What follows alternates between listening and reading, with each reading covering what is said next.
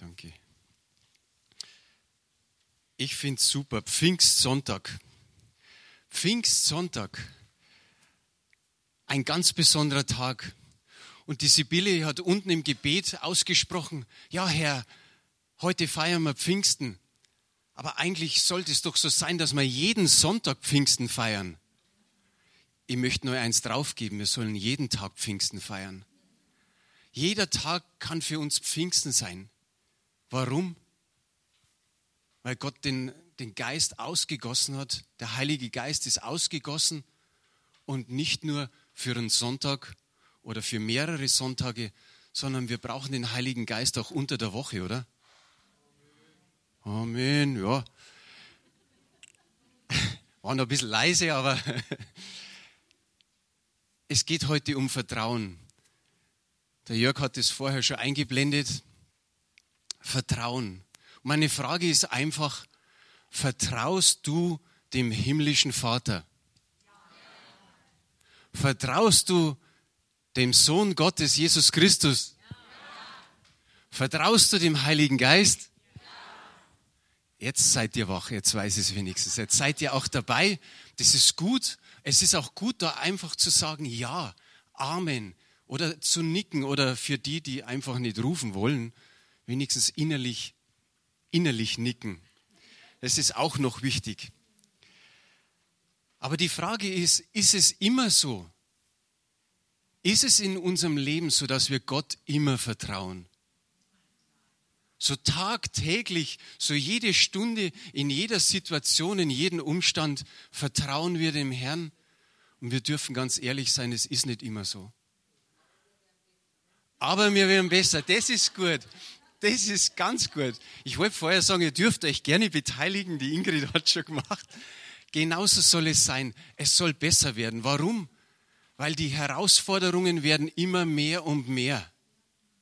Die werden nicht weniger. Das ist keine schlechte Prophetie jetzt von mir, sondern wir sind in der Endzeit. Es ist böse Zeit und der Feind will immer und immer wieder uns irgendwelche Prügel in den Weg legen und wir, wir müssen da durch mit der Hilfe des Herrn. Wenn wir dem Herrn vertrauen, werden wir auch durchkommen. Und was wirklich gut ist, ist, wenn vorher von der Einheit gesprochen worden ist, ja, dass wir uns eins machen, dass der Bruder dem anderen Bruder hilft, dass die Schwester der anderen Schwester hilft. Wir brauchen einander. Es ist ganz, ganz wichtig. Es ist wichtig, dass wir den Heiligen Geist haben und es ist wichtig, dass er wirken darf meine, manchmal sagen wir immer so, wir wissen ja, wie der Hase läuft. Wir wissen schon, wie unser Alltagsleben irgendwie so geht und beruhen uns vielleicht auf das und sagen, ich weiß meine Arbeit, ich weiß, wie es daheim läuft, ich weiß, wie es in der Gemeinde läuft, aber ich denke, das sollte nicht so bleiben. Im Newsletter im Mai habe ich geschrieben, am Ende war dort gestanden, eine Hausaufgabe für euch. Überlegt mal, betet, lasst euch von Gott irgendwas geben, wie ihr die Gemeinde im Juni ermutigen könnt. Plötzlich ist Juni. Ja, ist denn schon wieder Juni? Aber ich sage jetzt mal, es ist ein bisschen wenig angekommen bis jetzt. Aber der Juni dauert ja noch. Wir haben ja noch ein paar Sonntage. So, die Sibylle ist einfach gekommen und hat gesagt, du Franz, ich hab was. Wir sollen doch die Gemeinde auferbauen. Ich sage, ja, na sag's. Und überleg mal, vielleicht hast du es wieder vergessen oder den, den Newsletter vom Mai noch gar nicht gelesen. Aber geh mal diese Woche ins Gebet und steh nächste Woche hier vorne und sag, der Herr hat was ganz was Besonderes gemacht. Wir sind da so letztes Mal im, im Hauskreis eingestiegen und jeder ist so da gesessen so, mm, mm, und hat überlegt und auf einmal kam das eine und das andere.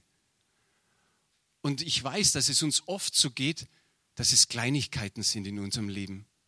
Und dann denken wir uns, mei, da gehe ich jetzt davor und dann soll der Herr mir den ganzen Mai bewahrt. Ja, das ist doch gut. Wie oft können wir einen Unfall bauen? Mit dem Auto auch mit den öffentlichen Verkehrsmitteln. Wir verlassen uns auf den Busfahrer, wir vertrauen dem U-Bahn-Fahrer und wir wissen gar nicht, ob wir heil ankommen. Und das ist auch ein Stück weit Vertrauen. Die Bibel sagt einfach, ein jeder habe etwas. Da gibt es natürlich den fünffältigen Dienst, da gibt es die, die da vorne meistens sind, aber es gibt euch, es gibt jeden Einzelnen, der wirklich einmal was berichten kann und sagt, das ist mir zugestoßen und das war total super und da will ich euch teilhaben daran, teilhaben lassen daran. Der Daniel und Doro und die ganze Familie gehen ja jetzt demnächst nach Aachen.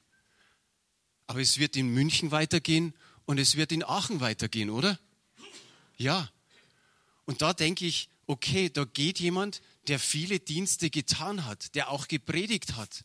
Aber wie schön ist es einfach zu sehen, obwohl die Gemeinde ein kleines bisschen kleiner geworden ist, dass auf einmal da zwei zum Predigen kommen, nämlich der Mani und der Ronny die das erste Mal hier gepredigt haben, vielleicht schon ein anderes Mal, äh, vielleicht ein anderes Mal woanders. Aber demnächst kommen auch noch die Elisabeth und der Blessing dran. Ein Quartett hat sich gebildet, das predigt.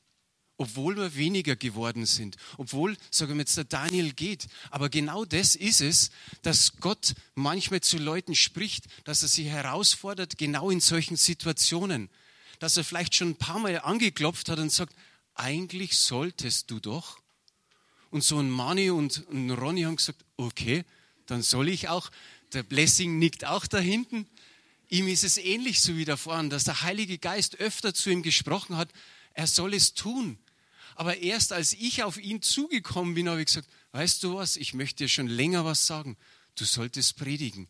Und dann hat er richtig fröhlich gelacht und hat gesagt, ja, der Herr hat es mir auch gezeigt. Und das ist doch schön, genau. Der, der Applaus gilt nicht am Blessing, okay, für den Mut, ja, aber besonders dem Herrn, dass der Herr solche Wege geht und es dann so, sage ich mal, fabriziert, dass es zu einem Guten zusammenkommt. Wir haben viel Neues oder einiges Neues. Das Bibelstudium, ein Dutzend Frauen geht dahin. Ich bin auch meistens mit dabei, aber die fragen immer, wo sind die Männer? Die fragen dann echt, brauchen die Männer kein Bibelstudium? Doch, da irgendwo ist doch Kummer. Das stimmt. Und Elisabeth macht es echt gut. Und dieses, diese Dutzend Frauen, die sagen, Mensch, wann ist das nächste Mal wieder? Ich freue mich schon wieder auf das nächste Mal. Die gehen mit Feuereifer, mit Freude dahin. So, wenn mal wieder eine Möglichkeit ist, dass ein neues Thema kommt, fragt mal die Elisabeth und kommt. Wir haben einen Chor neu gebildet. Die Sarah ein Flaggenteam, das uns immer wieder mal beim Lobpreis dient. Es ist manches Neues schon passiert. Aber ich glaube, dass der Heilige Geist noch viel mehr möchte. Glaubst du das auch? Dass er Neues bewirken möchte. Manche Dinge, die wir vielleicht gar nicht verstehen oder die wir noch nicht erlebt haben. Mein Gebet ist in letzter Zeit immer wieder, Herr, ich freue mich für die Gemeinde, was wir gehört haben in den 70er Jahren, was passiert ist in den 80er Jahren. Aber ich möchte nicht immer da zurückschauen und sagen, das war gut damals, sondern ich möchte es heute wieder haben. Und ich möchte noch mehr sehen. Ich weiß, dass da noch viel, viel mehr ist. Dass Gottes Wirken nur nur ein Bruchteil davon ist, was wir bisher gesehen haben. Und dass jetzt die Endzeit ist und Gott nochmal mit Kraft und Macht kommt. Glaubt ihr das auch? Das ist schon mal gut. Oft sind wir so eingefahren, wir glauben, das Altbewährte ist gut. Das Alte ist einfach gut und das stimmt ja auch. Ich meine, viele ältere Geschwister sind hier, ich werde auch älter und denken wir manchmal so, naja, warum sollst du die Wohnung umräumen? Das passt doch alles so. Aber irgendwo kehrt man neue Farbe rein, vielleicht mal die Möbel umstellen. Und irgendwann sagt man, aber ich mag es nicht mehr machen, so passt's, ich finde mich zurecht, zurecht. Man hat sich arrangiert, vielleicht auch mit dem Gemeindehaus, obwohl manches verändert worden ist. Aber denk mal an das Innere, wo man auch sagt, ich weiß schon, wie es ungefähr geht, ich weiß, wie der Hase läuft, ich weiß, wie, wie, wie Gott tut und reagiert und agiert. Aber ich glaube, dass Gott so viel Neues machen möchte und dass wir vielleicht ja in der Lage waren, und da waren wir bestimmt drin, das habe ich vorher schon rausgespürt, dass wir an manchen Stellen den Geist einfach gedämpft haben, betrübt haben. Vielleicht nur ein bisschen, aber ein Stück weit ist es geschehen. Der Heilige Geist ist uns gegeben und das heißt, wir sind der Tempel des Heiligen Geistes. Jetzt stell dir mal einfach eine Wohnung vor. Eine Wohnung, da gibt es eine Abstellkammer und da gibt es eine ja, eine, Lebensmittelkammer, äh, Kammer, wo einfach, wo man sagt, okay, man holt sich ab und zu mal da was raus. Und ich habe mir das so im Geiste vorgestellt, dass man den Heiligen Geist nicht den ganzen Raum lässt, sondern irgendwie abstellt. Auf einmal denkt man wieder dran und sagt, oh Heiliger Geist, füll mich wieder, führ mich, leite mich, geh mit mir durch diesen Tag. Und dann kann es sein, dass es wieder einige Zeit nicht der Fall ist. Und so wie man sich ab und zu den Staubsauger raus, rausholt, sagt man, Heiliger Geist, komm, komm. Und ich weiß, dass es sicherlich jeden irgendwo so geht. Ich glaube, da gibt es kaum Ausnahmen. Und mir kam so in den Sinn, einfach zu sagen, lasst uns miteinander beten. So als Gemeinde, als ein Volk, wie die Sibylle auch das gesagt hat. Es ist so wichtig, die Einheit. Dass wir jetzt, wenn du, wenn du möchtest, und ich denke, dass es wahrscheinlich jeder am Herzen hat, dass wir einfach aufstehen und den Herrn um Vergebung bitten. Den Herrn um Vergebung bitten, dass wir den Geist Gottes gedämpft und bedrückt haben. Ob das alleine war, ob das als Gruppe war, als Gemeinde, zu irgendwelcher Zeit. Aber lasst uns das tun. Wenn du möchtest, dann steh auf. Ich werde beten. Und himmlischer Vater, Herr Jesus Christus, Heiliger Geist, wir stehen hier, wir stehen hier als Einheit, wir stehen hier als ein Volk. Und wir demütigen uns ganz neu unter deine mächtige Hand. Wir sagen, Herr, du kennst unsere Fehler, du kennst auch unsere Schuld und unsere Sünden. Und wir wollen einfach bekennen, Geist Gottes, dass wir dich betrübt und gedämpft haben. Jeder weiß, an welcher Stelle. Herr, ich sage auch da, wo wir dich im Gottesdienst ausgeschlossen haben oder gedämpft haben. Und ich sage im Namen Jesu, vergib uns. Vergib uns diese Schuld. Aber sieh unser Herz, dass es wirklich vom Herzen kommt. Und wir bitten dich um Vergebung. Um Vergebung dieser Schuld. Und ich bin dir dankbar, dass dein Wort sagt, da, wo wir unsere Schuld bekennen, da bist du treu und gerecht und vergibst all das. All das, was wir da getan haben oder nicht getan haben. Und Geist Gottes, ich möchte dich bitten, dass du ganz neu wirkst. In meinem Leben, in dem Leben jedes Einzelnen hier, ganz frisch, so wie du möchtest. Heiliger Geist, wir sagen, erfülle du uns neu. Und Herr, wir wollen es schaffen, tagtäglich dahin zu kommen, immer wieder dich zu rufen und zu sagen, Herr, hilf, Herr, leite mich, Herr, führe mich, fülle mich neu, gib mir Anweisung, du stehst mir zur Seite, du bist mein Beistand, du bist meine Hilfe und mein Trost in allem.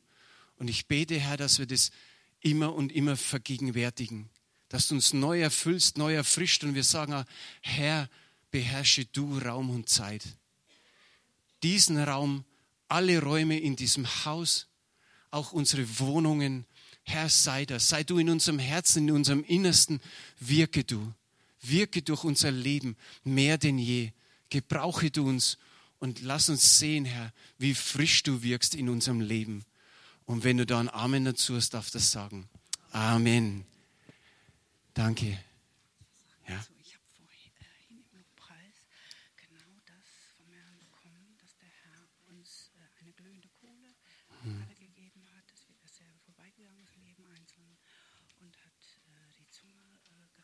hm. die Füße gewaschen.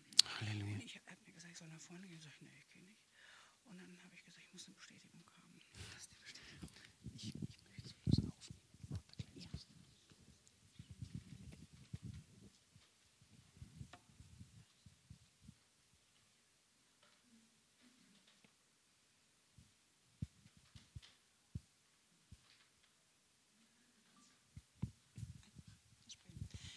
Ich habe vorhin im Lobpreis ähm, vom Herrn eine Botschaft bekommen, die ich weitergeben sollte. Und ich habe gesagt, nein, das mache ich nicht. Ich gehe nicht nach vorne, äh, nur wenn ich äh, einen weiteren Hinweis bekomme.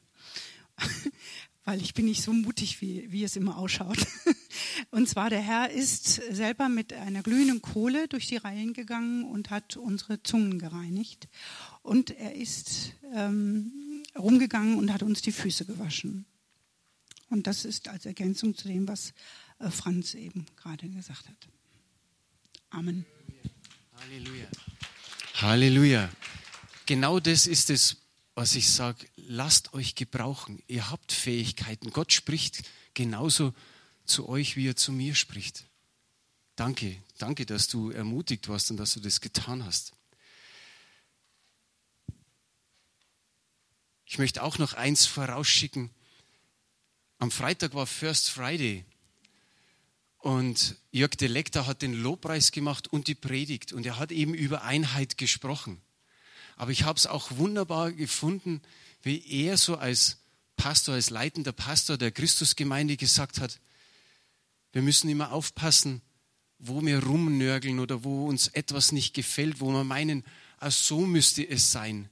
Er sagt, er war in Toronto und es ist schon längere Zeit her, aber er hat gesagt, da haben zwei einen Lobpreis gespielt, der war für ihn furchtbar. Er kam einfach nicht in die Gegenwart Gottes und er hat eigentlich rumgenörgelt. Und erst da ist er in die, in die, in die Gegenwart Gottes gekommen, als er bemerkte, dass er, den, dass er hier den Stil bemängelt. Jede Gruppe, jede Lobpreisgruppe als Beispiel hat einen ganz anderen Stil. Und auch unsere Gruppen, die verschiedentlich zusammengesetzt sind, haben immer wieder einen anderen Stil. Aber da müssen wir aufpassen, wie wir da reagieren. Dass wir sagen, oh, das gefällt mir nicht oder das ist nicht. Wie wollen wir da wirklich in die, in die Gegenwart Gottes kommen? Und so, so Versuch, einfach da auch drauf zu achten, zu sagen, okay, da ist vielleicht mal ein Lied dabei, das gefällt dir nicht so. Aber da gibt es nichts zu bemängeln, sondern die anderen vielleicht sind genau bei diesem Lied dermaßen in der, in der Gegenwart Gottes und erfreuen sich, dass der Herr ihnen so nahe ist. Halleluja. Die Traute, oder besser gesagt, ich habe vor oder die letzten zwei Predigtermine, die ich hatte, habe ich hergegeben. Einmal durfte die Kitty Hamilton predigen und einmal war es der Benny Pick. Und aber seit der Zeit berührt mich das Thema Vertrauen. Es ist so gekommen, dass ich die prophetischen Worte unserer Geschwister nochmal lesen wollte. Auch da ging es für mich um Heiligen Geist. Herr, was hast du gesprochen in unsere Gemeinde hinein? Und wunderbar ist es, wenn wir diese Worte hören.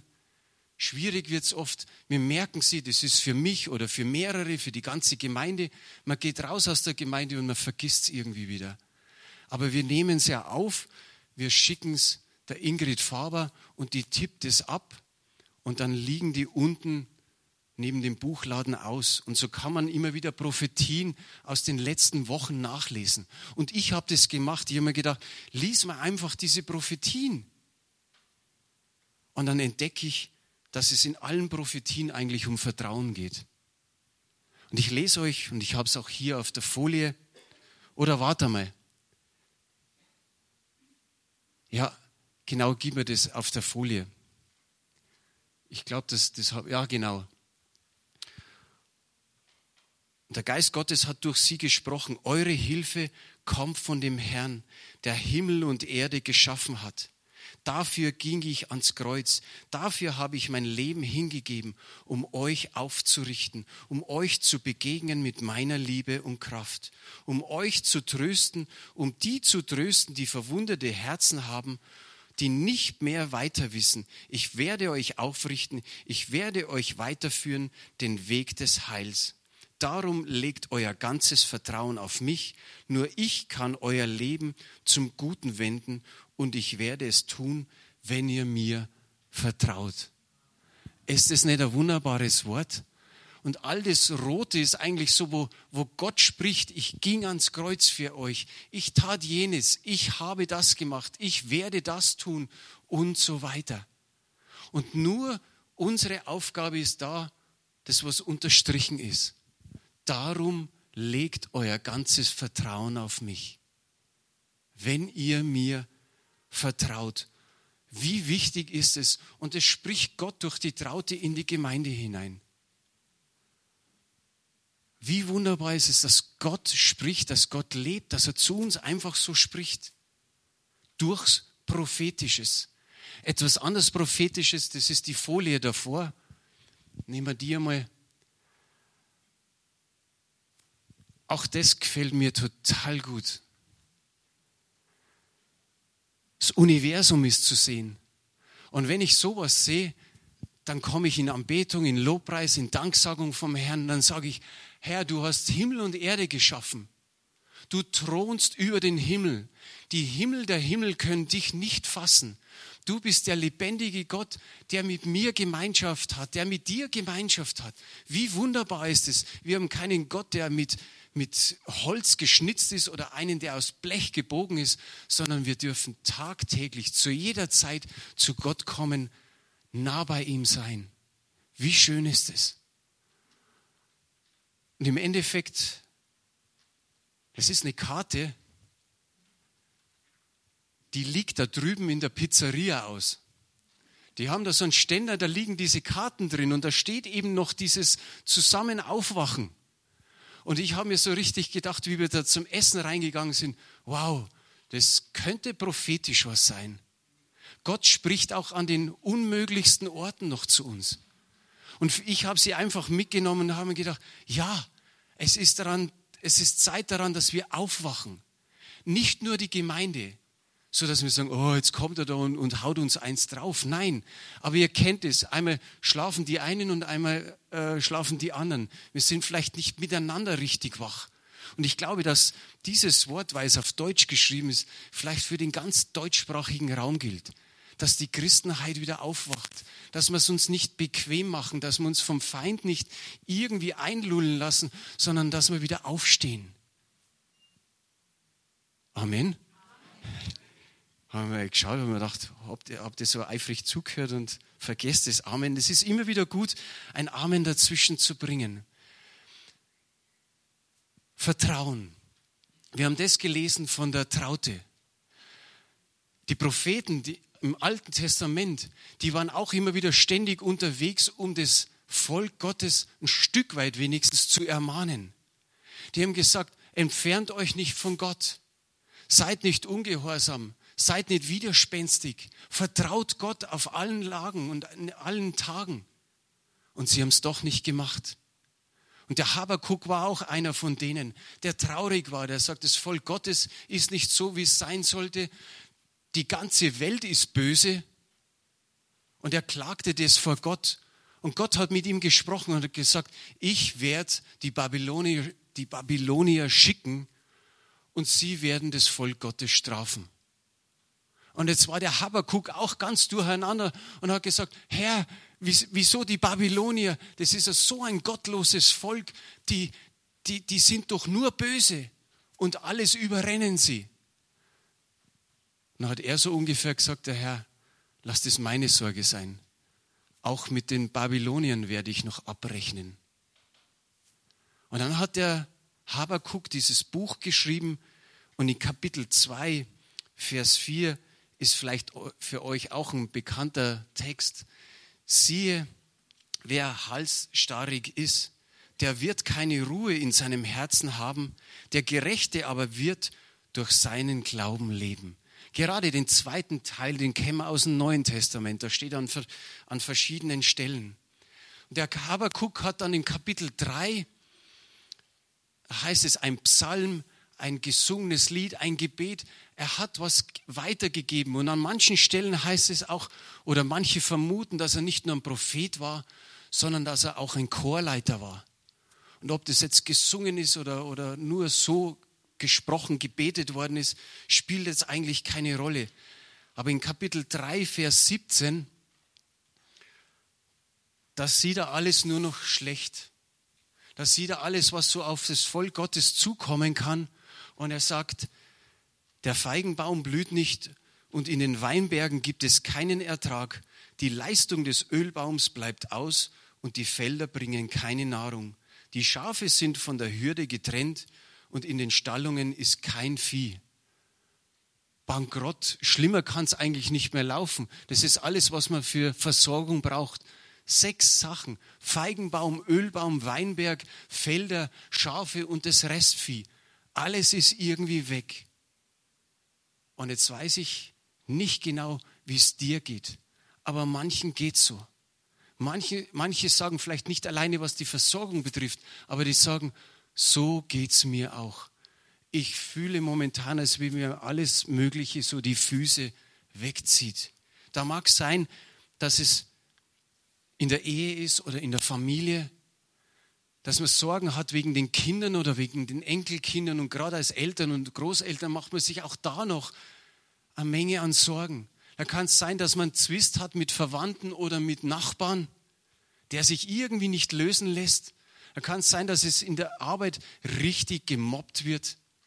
Existenzängste, die Gesundheit ist vielleicht nicht ganz so, wie man es möchte. Und da ist vielleicht noch das ein oder andere.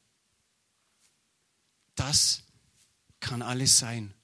Und auch dieses Wort, darum steht hier Ingeborg Hefner, dieses Wort ist von der Ingeborg in dieser Zeit der Prophetien gekommen, wo auch die Traute gesprochen hat. Und sie hat noch mehr gesprochen, auch Vers 18 und 19. Und wer Bibel dabei hat, liest jetzt nicht, wir kommen später noch drauf. Klaus liest nicht. Aber manchmal fühlt man sich so, als wenn alles irgendwie gar nicht mehr klappt und man bringt die Füße nicht mehr richtig auf den Boden.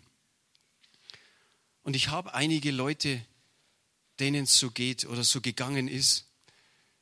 Psalm 42, Vers 4, 7 und 10. Da sagt der Psalmist, meine Tränen sind meine Speise Tag und Nacht, weil man täglich zu mir sagt, wo ist nun dein Gott? Vielleicht hast du auch das Problem, dass auch da Menschen zu dir ständig sagen, wo ist denn jetzt dein Gott? Vers 7, mein Gott, betrübt ist meine Seele in mir. Vers 10, ich sage zu Gott, meinem Fels, warum hast du mich vergessen? Warum muss ich so traurig gehen? Und der andere Psalmist sagt im Psalm 13 ab Vers 2, Herr, wie lange willst du mich so ganz vergessen? Wie lange verbirgst du dein Antlitz vor mir? Wie lange soll ich sorgen in meiner Seele und mich ängsten in meinem Herzen täglich? Wie lange? Der eine schreit, warum, warum? Und der andere schreit, wie lange noch, wie lange noch? Täglich, Tag und Nacht weint der eine und der andere Tag und Nacht Angst. Und damit ihr sagt, ja, alles Altes Testament, wir haben auch was vom Neuen Testament, auch da gibt es Personen, eigentlich alle, aber ich nehme den Paulus. Im zweiten Korinther Kapitel 1 ab Vers 8 sagt er, denn wir wollen euch, liebe Brüder, nicht verschweigen, die Bedrängnis, die uns in der Provinz Asien widerfahren ist, wo wir über die Maßen beschwert waren und über unsere Kraft, so dass wir auch am Leben verzagten und es bei uns selbst für beschlossen hielten, wir müssten sterben. Auch bei ihm und seinen ganzen Mitarbeitern, da ging die Seele durch. Die, sie waren am Leben verzagt und wollten eigentlich sterben. Der große Held Paulus. Sogar Jesus hat im Garten Gethsemane ausgerufen, die Bibelstelle haben wir jetzt nicht, Matthäus 26, Vers 38. Er hat ausgerufen, meine Seele ist zu Tode betrübt. Wenn wir jetzt die alle zusammennehmen, alle haben ein, ein aufrichtiges Geständnis ihrer Gefühle abgegeben. Das Problem liegt nicht im Erleben der Gefühle. Sie sind ein ganz normaler Ausdruck unserer Seele, wenn wir mal wirklich in traurigen Umständen sind. Aber erst wenn wir unseren Empfindungen erlauben, unser Leben zu regieren, dann wird schwierig. Dann wird schwierig. Das Wichtige ist in dem Ganzen, lasst nicht zu, dass Gefühle wie Entmutigung, wie Angst, wie Trauer, wie Enttäuschung dich überwältigen. Lasst es nicht zu. Weil dann kann es passieren, dass du auch aus der Gemeinde gehst, weil du sagst, da kann mir auch keiner helfen. Irgendwie ist die Beziehung zu Gott auch nicht mehr so schwermütig werden und depressiv werden und irgendwann von Gott absagen. Das kann passieren. Aber genau da ist der Knackpunkt, da ist der Wendepunkt. Da muss etwas passieren in dem Moment, wo die, wo die Gefühle so ein Stück weit vorherrschend sind, da muss eine Wendung, eine Wendung kommen, nämlich diszipliniere dein Herz, diszipliniere dein Innerstes, deine Seele, die da durchgaloppieren will. Und das schauen wir uns jetzt genau mit den Männern an, die vorher so geklagt haben. Psalm 42 haben wir den letzten Vers. Der ist sogar mittendrin auch mal in diesem Psalm 42. Und da sagt der Psalmist, was betrübst du dich, meine Seele, und bist so unruhig in mir? Harre auf Gott, denn ich werde ihm noch danken, dass er meines Angesichts Hilfe und mein Gott ist. Da ist der Wendepunkt geschehen. Ein Kurs sagt, Körper, ordne dich der Seele unter. Seele, ordne dich dem Geist unter und Geist ordne dich dem Heiligen Geist unter. Das ist eine gute Reihenfolge. Wichtig ist, dass er auf einmal ausrufen kann, was betrübst du dich, meine Seele? Er sagt hier durch seinen Geist direkt seiner Seele, jetzt gibt's einmal Ruhe auf Bayerisch gesagt. Steht ja, glaube ich, noch da, was bist du so unruhig in mir? Gib Ruhe, sei still. Und dann sagte er auch noch, harre auf Gott. Du hast jetzt lange da irgendwie dich aufgebäumt, aber harre auf Gott, er wird noch helfen. Auch der Psalmist im Psalm 13 ähnlich. Ich aber traue darauf, auch da ist der Wendepunkt. Ich aber traue darauf, dass du so gnädig bist. Mein Herz freut sich, dass du so gerne hilfst. Ich will dem Herrn singen, dass er so wohl an mir tut. Ich aber traue darauf. Da kommt dieser Kipppunkt. Bei dem letzten Psalm, den wir vorher gehabt haben, da hat der sogar ausgerufen, denn ich werde ihm noch danken. Hat er schon getan? Nein, er hat es noch nicht getan. Das, was jetzt gerade alles passiert ist, ist ein Stück weit hinter ihm. Aber da ist noch keine Veränderung. Er hat nur zur Seele gesagt, harre auf Gott dann werde ich ihm noch danken. Es wird die Zeit kommen, da wo ich ihm danken werde. Und genauso sagt der Psalmist, ich traue darauf, dass du so gnädig bist. Mein Herz freut sich, dass du so gerne hilfst. Ich will dem Herrn singen, dass er so wohl an mir tut. Das ist der, der vorher immer geschrien hat, wie lange noch, wie lange noch. Der sagt jetzt, ich werde dem Herrn noch singen. Der hat vielleicht wieder ein neues Lied gemacht. Das war der David. Der wird vielleicht nochmal einen neuen Psalm geschrieben haben. Aber seht ihr, wie, wie sich das Ganze verändert an dieser Stelle. Auch der Paulus, 2. Korinther 1, Vers 9 ab der Mitte, der gibt uns ein wunderbares Beispiel. Wir dürfen nicht wie der Psalmist immer sagen, warum Herr ist das? Warum ist dies? Warum ist das noch und warum ist da? Alles im Begraben so ungefähr. Sondern wir sollten sagen, wozu? Wozu ist das Ganze, was mir jetzt geschieht? Was bezweckt der Herr vielleicht? Wie wird der Herr das ganze Blatt wenden? Und der Paulus bringt es hier. Der kann sagen, wozu ist das Ganze geschehen? Das geschah aber, damit wir unser Vertrauen nicht auf uns selbst setzen, sondern auf Gott, der die Toten auferweckt, der uns aus solcher Todesnot errettet hat und erretten wird. Auf ihn hoffen wir, er werde uns auch hinfort erretten. Wie gut ist es? Weißt du, und der sagt nicht so, ah ja, das geschah aber, damit wir unser Vertrauen nicht auf uns selbst setzen, sondern auf Gott, sondern er setzt noch was dahinter, der die Toten auferweckt. Meinst du, der kommt mit deinem Problem, mit deinen Umständen, mit deinen Herausforderungen nicht zurecht, wenn er doch Tote auferwecken kann? Aber das müssen wir uns immer wieder verinnerlichen. Gott ist alles möglich und es kann am nächsten Tag schon passieren. Wie schön ist es? Und dann noch der Habakuk. Jetzt kommen die beiden Verse, die, die uns so gut tun. Auch da ist der Wendepunkt auf einmal bei Habakuk 3, 18, 19. Da sagt der Habakuk, aber ich will mich freuen. Gerade hat er noch erzählt in dem Vers davor, der Ölbaum, der Feigenbaum, die Weingärten, die Felder, die Schafe, die Vieh, da wird nichts mehr sein.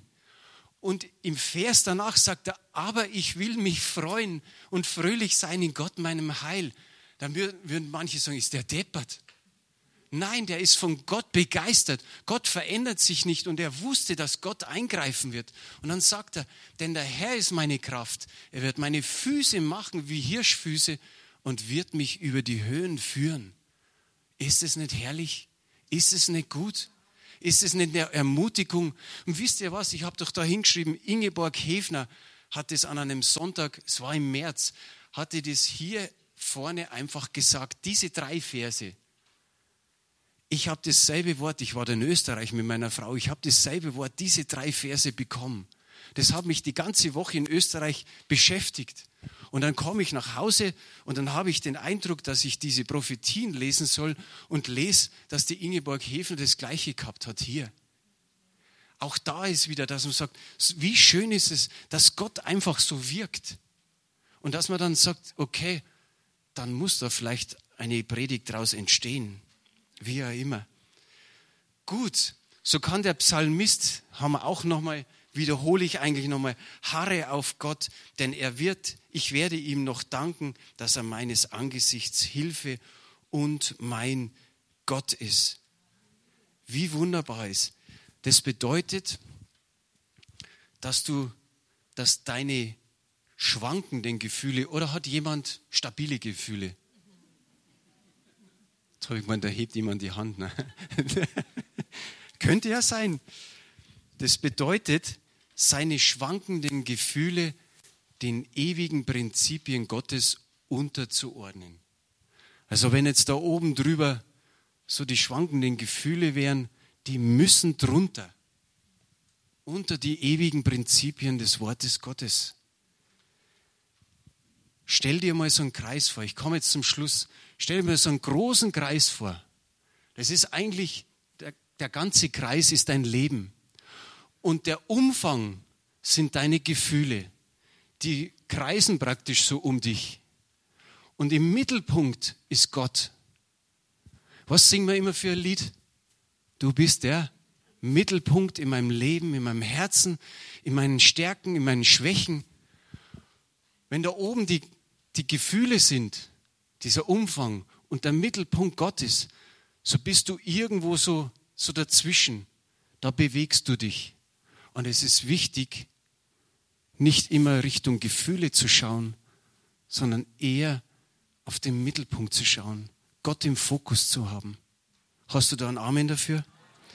Gut, eine Folie noch. Es hat mir die Annemarie gegeben. Sie hat einmal vor ein paar Wochen äh, so Kärtchen verteilt. Und ich bin davor gestanden und gesagt, Herr, was soll ich nehmen? Was soll ich nehmen? Wie gut ist es? Du hast vielleicht gerade das Gefühl, dass die Dinge außer Kontrolle geraten sind. Klage nicht darüber, dass es nicht länger bequem und gemütlich ist, sondern nimm die Herausforderung an und lass dich auf etwas Neues ein. Sag Ja dazu, wenn ich in deinem Leben wirke, vertraue mir und habe keine Angst. Wow, das sind doch wunderbare Zeilen, die diese Person da geschrieben hat. Ich bin fertig, habe fertig. Alle. Ich hätte noch vier Fragen an euch. Die könnt ihr bewegen, wenn ihr sagt, schickt mir die, die vier Fragen, weil ich habe es mir nicht so merken können kann ich gerne machen. Die erste Frage, mit welchen Gefühlen hast du täglich zu tun? Überleg mal, vielleicht fällt da gleich das ein oder andere ein. Zweitens, zu welchem Verhalten fordern dich diese Gefühle auf? Drittens, was kannst du tun, damit deine Gefühle nicht dein Leben bestimmen? Und viertens, wie kannst du ein emotional stabileres Leben erreichen? Muss jeder selbst beantworten, ja? Ja, dann komm. Komm her. Siehst du es schon? Flutscht es.